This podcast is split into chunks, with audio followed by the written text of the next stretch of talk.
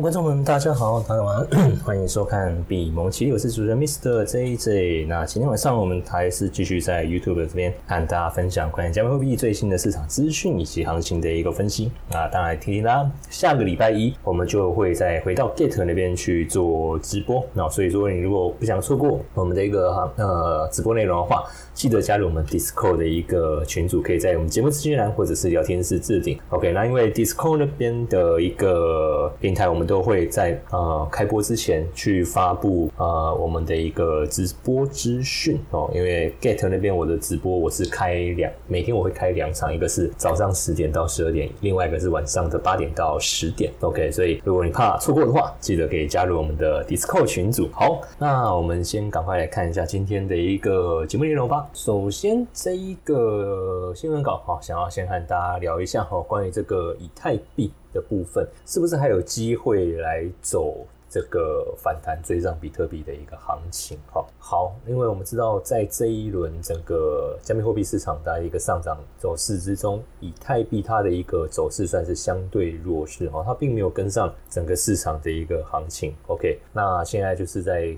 推估说，好，那这样子后面有没有一个补涨行情啊？哦，因为我们知道在做股票的话，哦，一个产业都会有那个产业轮动嘛，啊一个产业里面它那个股票都是会有一个轮番上涨的嘛。OK，好，一开始可能就是啊最有名气，然后业绩最好的哦先动，然后后面就会轮到一些哎之前没有没有抓到的那个个股，然后再去补涨这样子。好，那现在以太币有没有机会？有没有机会？好，那 K 三三哈就是他们这个加密货币研究机构的副总裁有有提出说，就是以太币它的一个放空哦放空的一个讯号其实是已经消失了哦已经消失了。为什么？好，那他的一个观点，他是从以太币。期货跟比特币期货，他们的一个机构持有部位的一个基差来去做一个评估。因为呢，在过去哦，从今年哦，从今今年八月以来哦，今年八月，芝加哥商品交易所就 CME 这边，它的一个以太币期货相对于比特币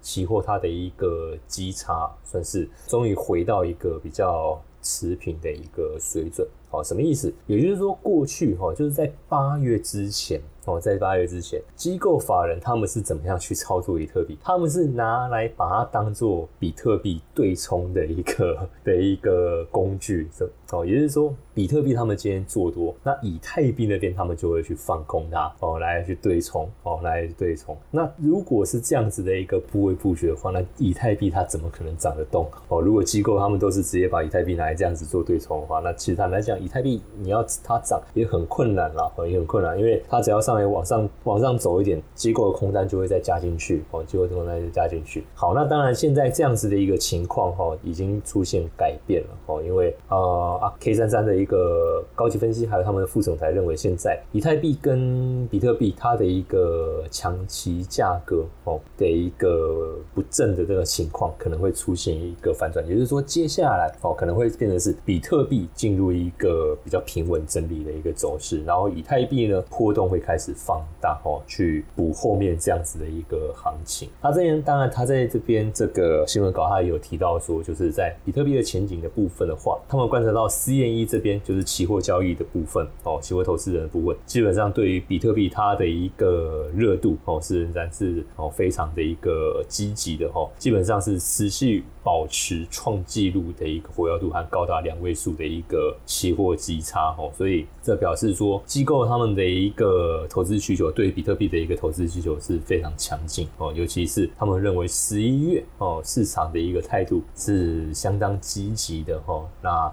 当然，常从过去一周是哦二月初以来最长的一个中性资金费率哦是连续走势。他们也指出说，在国际的一个永续合约市场上哦，情绪也从悲观转向中立哦，表示说他们观察到整个筹码它的一个趋势哦是一渐转向这个偏向积极的部分哦，尤其是在永续合约这些有杠杆的一个产品上面哦。机构他们的一个布局算是一个比较偏积极的部分。那他们也发现到选择权的交易行为哦，他们也觉得是一个比较偏乐观的一个预期哦。整体衍生型的一个呃衍生性产品的一个市场情绪哦，都是一个比较乐观啊，都是一个比较乐观哦。那这个是 K 三三哦，他们针对这个 C N E 那边的一个资料哦来去做的一个呃分析哦分析。那这边的话哦，有另外一个哦，就是补充的一个新闻内容哦，就是他们最新哦统计平台这边最新的一个数据显示，以太币哦到他们这一篇新闻稿是在十一月二号哦，十一月二号也就是说昨天呐哦，礼拜四的时候，在截稿之前哈，以太币过去二十四小时是上涨了二点二 percent 哦，然后价格一度达到是一八七二点五美元，然后是跟比特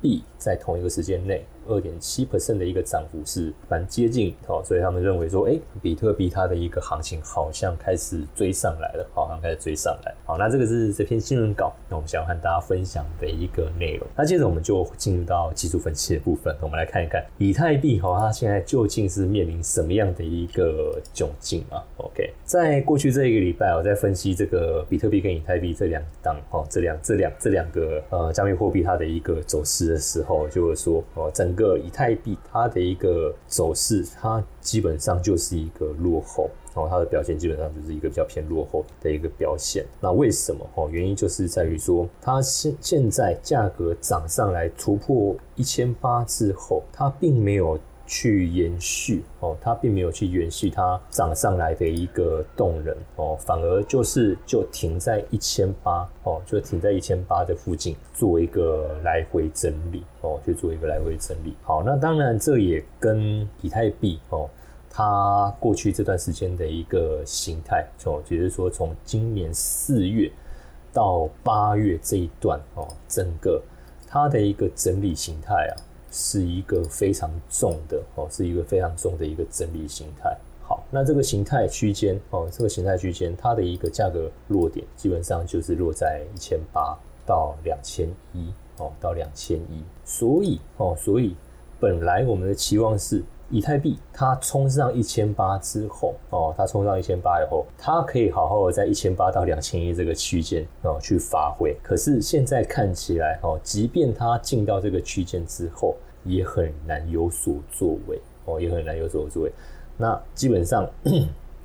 哦，基本上表示说，现在以太币的一个买盘呐，哦，买盘没有办法去弥补前面这一段，哦，前面这一段。套牢压力哦，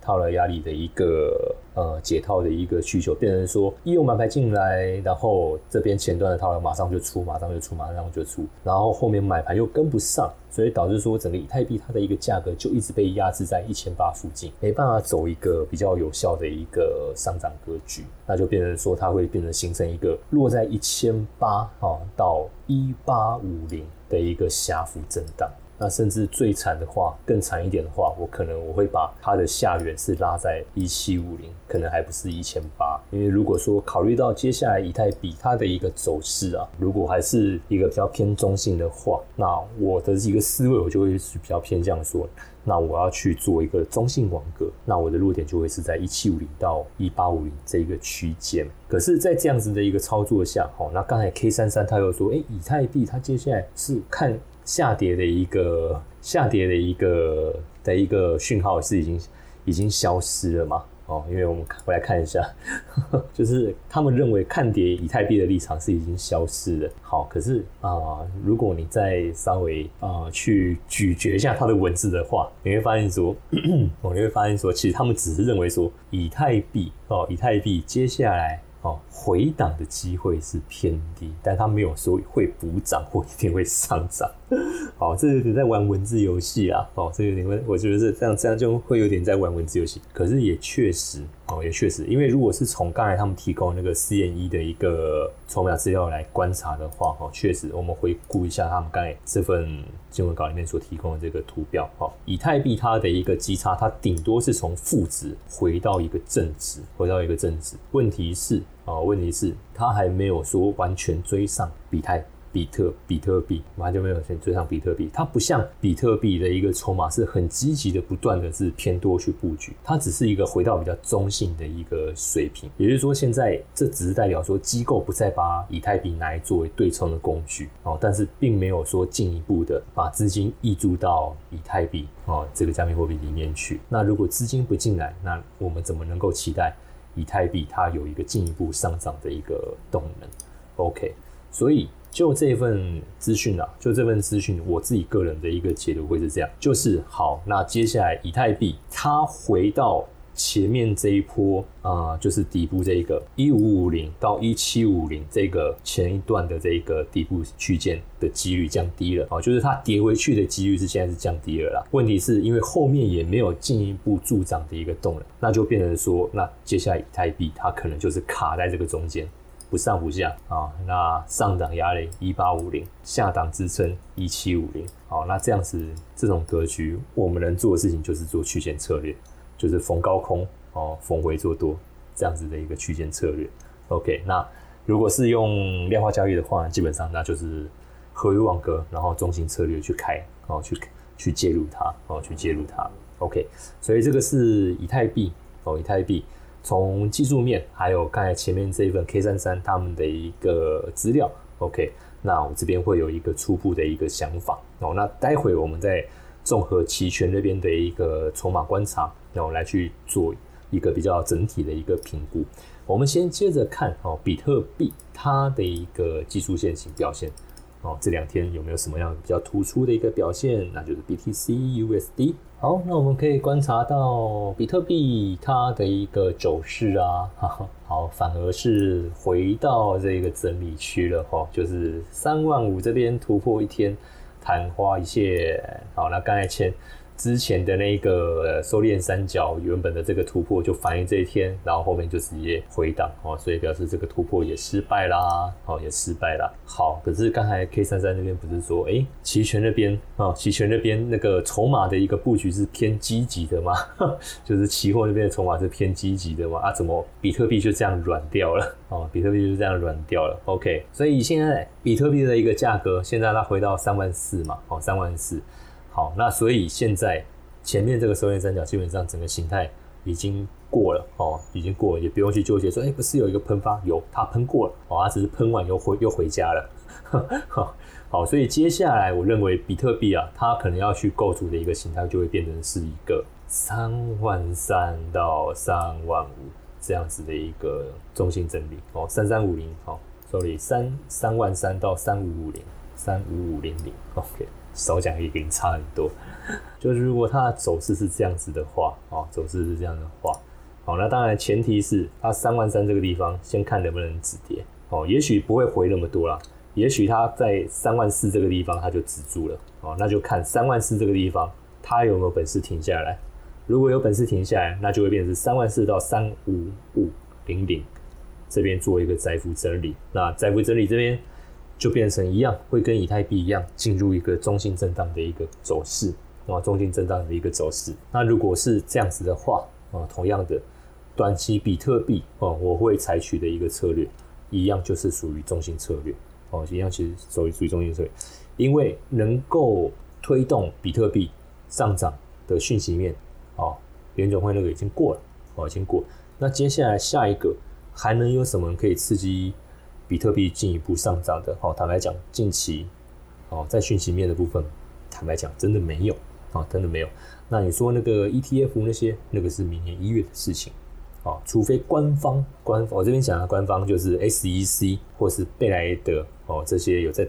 发那个 ETF 这些机构，这些官方直接公开声明说，哎，他们的 ETF 上市了。只有这样子的一个讯息，我认为才有机会去有一个比较啊比较强劲的一个买盘，然后是。比较一个可以延续性比较强的一个满盘，不会像这一次喷一下，然后马上就回来了。好，所以就目前啊，哈，就目前整个加密货币市场现在这样子的一个格局来说的话，嗯，短线，哦，先从短线来，好，我们先讨论短线，就是短期的话，哦，短期的话，这一周，哦，这一两周，哦，可能比特币跟以太币它的一个走势就是回到中心震荡。哦，就是回到中性震荡，那就看说它有没有办法再像过去哦那几个月，它是越震，然后把底部越震越高，越震越高，越震越高，哦，然后是维持一个上升趋势，哦，啊，维持一个上升趋势，那这样就对我们长线布局的一个策略来说就。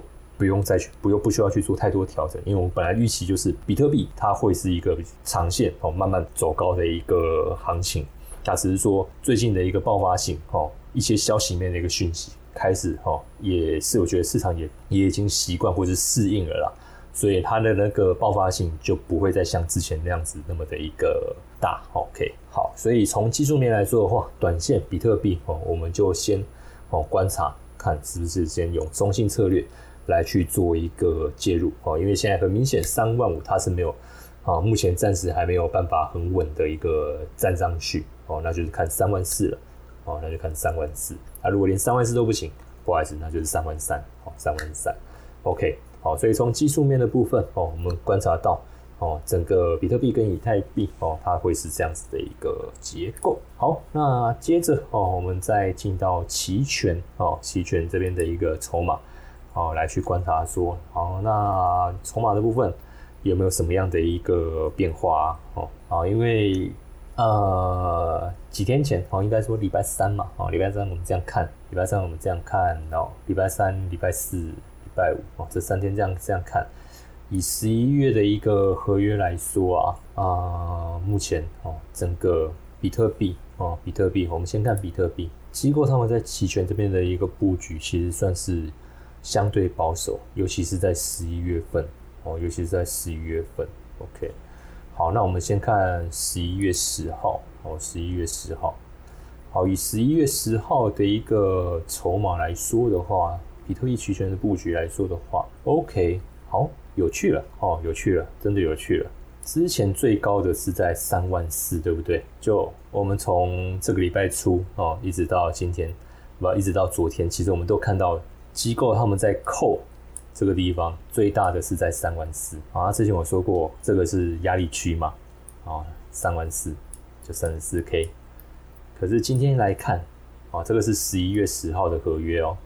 也就是说他们认为在十一月十号之前哦，原本他们预期十一月十号之前比特币是涨不过三万四的，可是现在我们打开来看，他们把压力区上调到多少？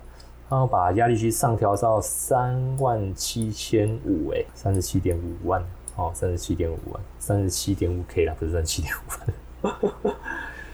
哦，三万七千五，所以就表示说，哎，真的如像刚才 K 三三所说的，哦，机构他们在期权这边布局，他们把压力往上调，意思他们就认为说，那十一月原本他们是偏保守的布局，现在转向积极布局了，要不然他们不需要去把。压力从三万四往上调到三万七千五哦，因为如果他们认为比特币它不会涨破三万四的话哦，认为他们不会涨破三万四的话，它基本上它那个未平仓部它就在那边停在那边，OK，它那个就可以去收它的权利金。这第一个利润。可是今天他把这个未平仓往上调到三万七千五，就表示说突破三万四的机会很高的。啊一旦突破三万四。这些哦哦，这些扣看涨期权的这个仓位，他们是得赔钱的哦，而且是涨被涨超过多少就得赔多少出去。OK，好，所以这表示说机构他们现在在 Bitcoin 哦布局真的偏向比较积极的布局了。OK，所以看到这个筹码资讯，我的想法就会再做一些调整。我就不会死抱着刚才啊，比特币它可能就是一个中性震荡。我对十一月的行情，我就会开始有一个期待。哦，对十一月行情有一个期待，因为基本上我们在做交易，我们在做投资，基本上我们还是会去 follow 哦这些具有市场哦价格主导权的这些筹码。好，所以扣现在被往上调，那我觉得这个是一个好现象。我觉得这是好现象。好，但是 put 的部分哦还是在两万九，哦 put 还是在两万九。所以 put 这个部分，机构这边目前是还没有什么太大的动作，哦，还没有什么太大，那就看后面的三万四会不会一直增加，啊，超过两万九，OK，那如果有的话，那真的就是机构他们把整个比特币它的价格区间往上调整，往上调整。但是后面我们得留意，如果它这个 put 哦，如果它这个 put，呃，十一月十号他们是可能是不会调了，哦，但是后面十一月底的，我们可能要去留一下那个 put 的那个区间，一。的那个价的那个价格区间有没有往上调整。因为如果没有往上调整的话，那表示说它不是把 价格区间往上调整，而是把价格区间拉大。哦，那这样子的话，表示说他们认为比特币它不是上涨的一个稳定上涨行情，而是一个波动很大啊，波动很大的一个震荡行情。那这样在操作策略上就会有不同的一个思维哦，就会有不同思维。所以 put 的这个部分，观众朋友还是同步留意一下，尤其是十一月底那边的部位哦。它如果说 put 有往上，也有往上带。哦，那我觉得这个对比特币后续价格上推动往上推的一个呃走势，会是一个比较健康的，哦，会是一个比较健康的。好，所以这个是比特币，哦，它在十一月十号他们的一个布局。好，那接下来我们往继续往下看，那如果是十一月底，好，我们就直接看十一月二十四号，十一月二十四号，好，那十一月二十四号就是十一月底的这个合约，他们目前还没有什么太大的调整，因为我们可以看到它这个扣的一个。最大最大最大最大的平仓价还是在三万四，然后 put 的部分还是在两万五，那这个跟我们前几天看的是没有什么变化。哦，所以表示说他们月底这边的合约还没有特别去做调整，好，但是下礼拜的哦，就十一月十号，他们已经先开始做调整。哦，那就变成说看进到下礼拜之后，其他后续的这些合约哦，会不会也跟着一起去做一起去做调整？好，但是这边三万六好像开始。有增加了哦，三万六开始好像增加了哦，可是就算就算是就算它是加三万六好了啦，还是比刚才十一月十号那个合约哦位置要来的低，因为刚才十一月十号那个合约它的那个压力它是压在三万七千五，好，可是二十四号这个合约它是压在三万六，所以还是比较低哦，所以表示说二十四号这个合约他们还没有去做太多的调整哦，那我们这个就是后续持续去做追踪了。好，那接着我们来看到。以太的部分哦，以太币这边的合约好，那以太币这边的合约的话，我们来看，我们也是先从十一月十号的部分哦来去做追踪。好，那我们来看一下哦哦，以十一月十号来说的话，嗯，我觉得比较不妙，我觉得比较不妙的一点是，真的不会跌嘛？最大压力区是在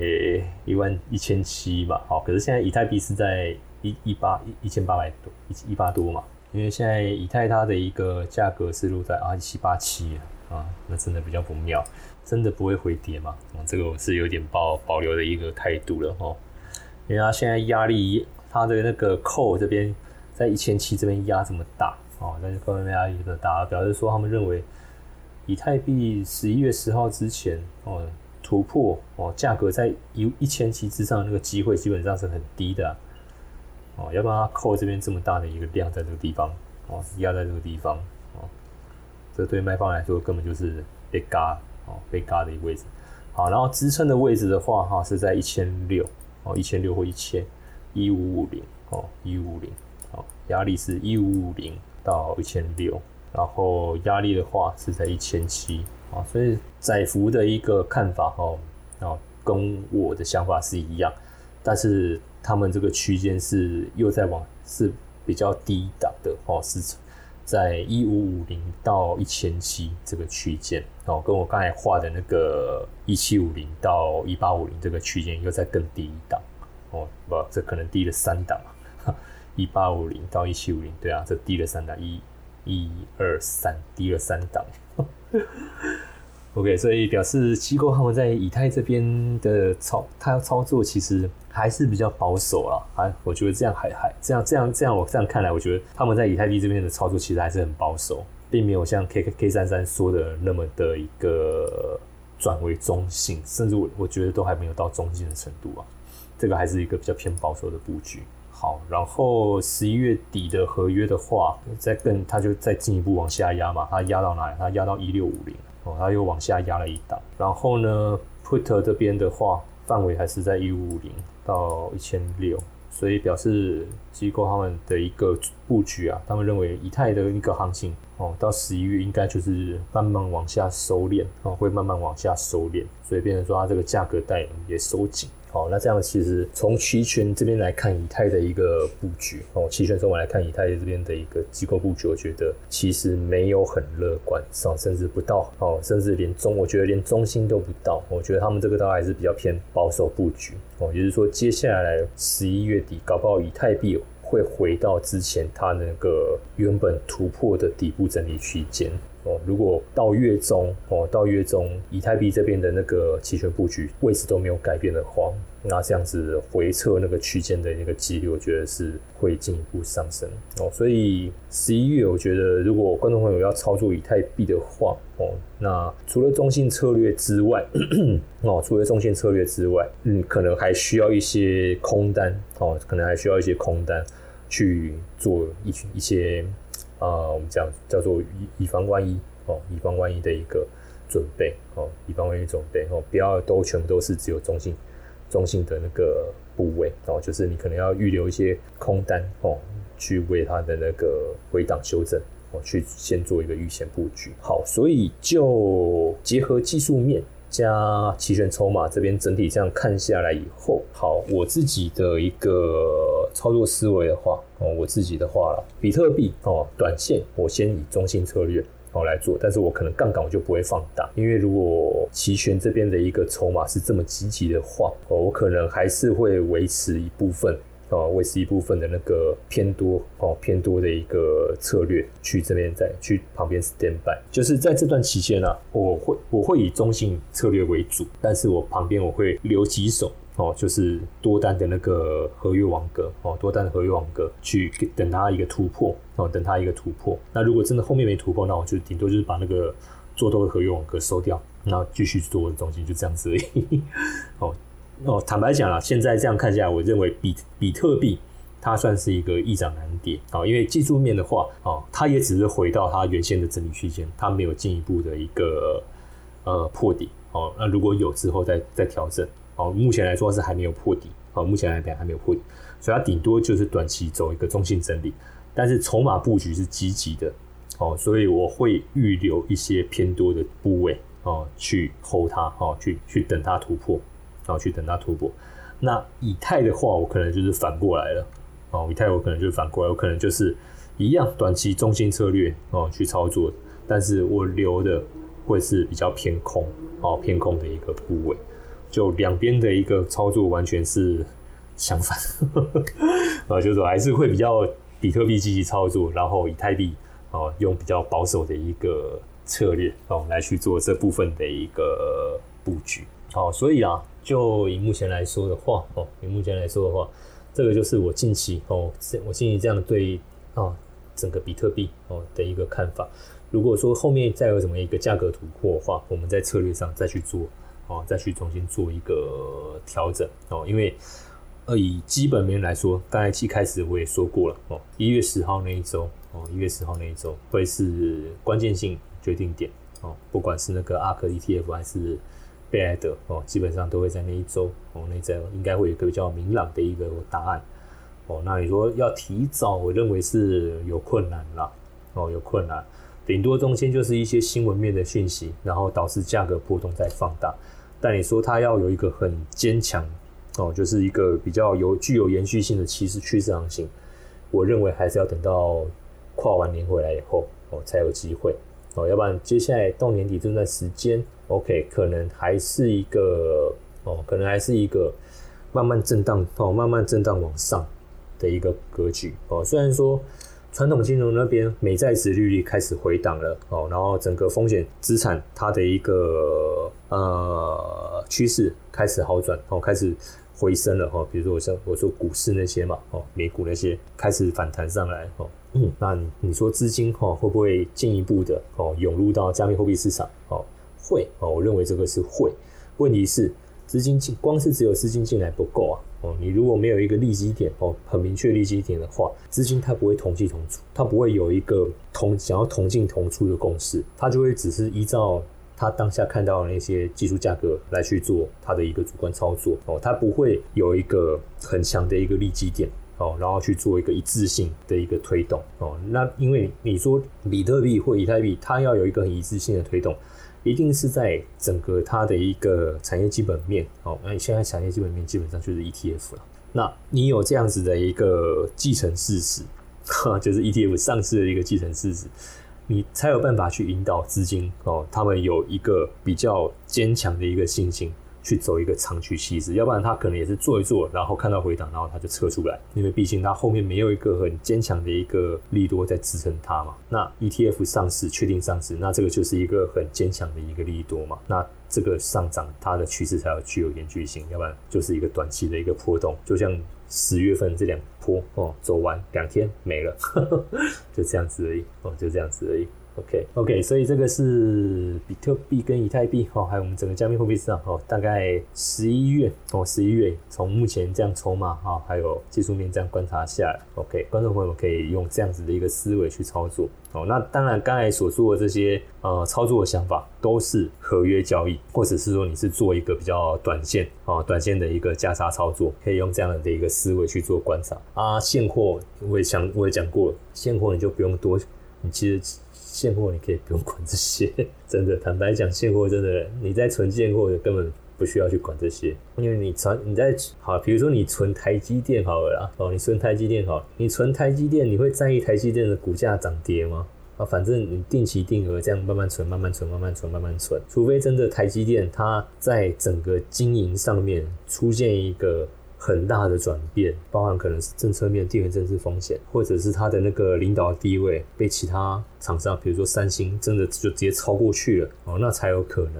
哦，我们会去重新评估，说我是不是要去继续存它。那在这个继承事实，它现在还是全球产业龙头嘛？好，那地缘政治的风险对它来说影响相对来说目前还没有凸显出来嘛？OK，那当然就是继续存嘛。好，这是这是举例了。那同样的，比特币现货二零二四减半，这个是确定的吗？啊，这个打死都一定会发生，无论如何都一定会发生的。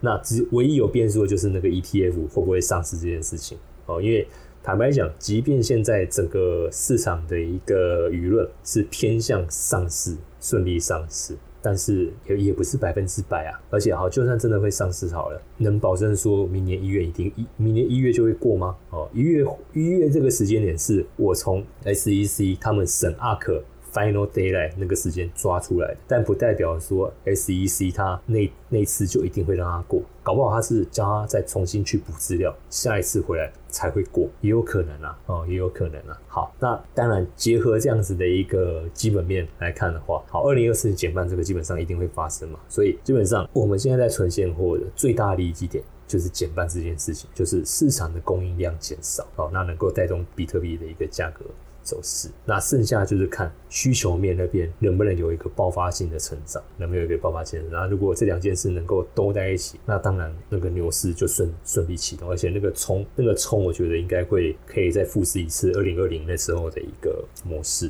好，所以现货好存现货的观众朋友，我觉得你就不用想太多了，除非那个二零二四年减半这件事情出现意外，会出现意外，不会吧？如果那个要出现意外，那表示比特币网络印大概也挂了，那那个大概也不用也不用去想什么什么其他的哦。但是既然既然这件事情是一定会发生的，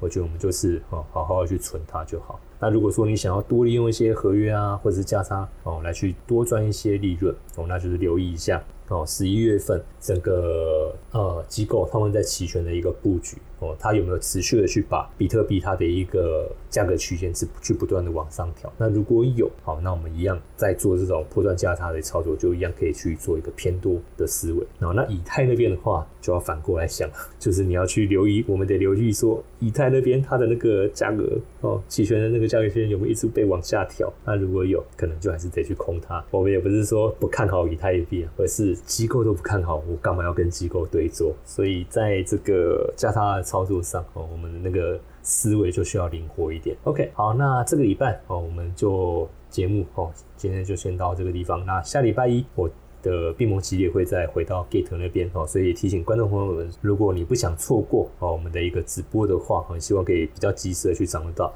我对市场行情的一些看法。哦，那欢迎可以加入我们的 Discord，在我们的节目资讯栏或是聊天室置顶，你直接去点那个网址链接，就可以加入到我们这个群组。那这个底座群组除了去发那个直播通知之外，我们之后也会在这个群组里面哦去办一些哈活动，好康的活动哦。那这些都是会对未来各位在做加密货币交易买卖会有帮助的一些活动内容哦，会帮助活动内容，所以建议大家还没加入的赶快加入。好，那我们节目就到这边告一段落，谢谢大家。